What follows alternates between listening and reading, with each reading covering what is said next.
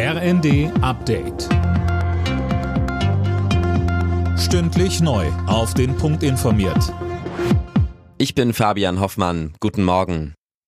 Die Piloten und Flugbegleiter der Lufthansa-Tochter Discover streiken heute. Rund 30 Ferienflüge aus München und Frankfurt können deswegen laut Airline ausfallen. Die Gewerkschaften UFO und Vereinigung Cockpit wollen mit der Airline über Tarifverträge verhandeln können. Discover bezeichnet den Streik dagegen als unnötige Eskalation. Auch bei der Bahn geht der Megastreik der GDL weiter. Eine Einigung zwischen Lokführergewerkschaft und der Bahn ist im Tarifstreit weiter nicht in Sicht. Der UN-Sicherheitsrat hat sich mit dem Absturz eines russischen Flugzeugs am Mittwoch beschäftigt.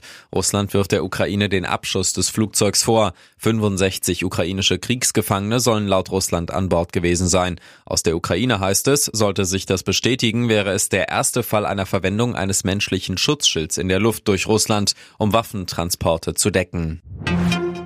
Außenministerin Baerbock fordert Israel zur Zurückhaltung im Krieg gegen die Terrororganisation Hamas auf. Auch beim Kampf gegen Terroristen gebe es Regeln. Cornelius Träger mit mehr. Das Völkerrecht gelte auch in einem Umfeld, in dem die Hamas alle Regeln bricht und Menschen als Schutzschilde missbraucht, so Baerbock weiter.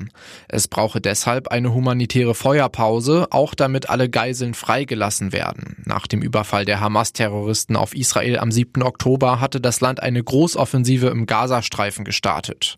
Zuletzt hat Israel vor allem Ziele im Süden des Gazastreifens angegriffen, dort wo viele Zivilisten aus dem Norden hingeflohen sind. Die deutschen Handballer gehen heute als Außenseiter ins Halbfinale bei der Heim-EM. Die Deutschen treffen auf Weltmeister Dänemark. Linksaußen Rune Darmke setzt vor allem auf die Unterstützung der Fans. Wir können jede Hilfe gebrauchen und unsere Fans stehen da ganz, ganz oben. Also die haben uns in dem Turnier schon extrem beflügelt. Das wird einer unserer größten Vorteile sein, dass wir hier vor 20.000 Deutschen spielen können und äh, die Energie von denen mit aufnehmen können. Anwurf 20.30 Uhr. Alle Nachrichten auf rnd.de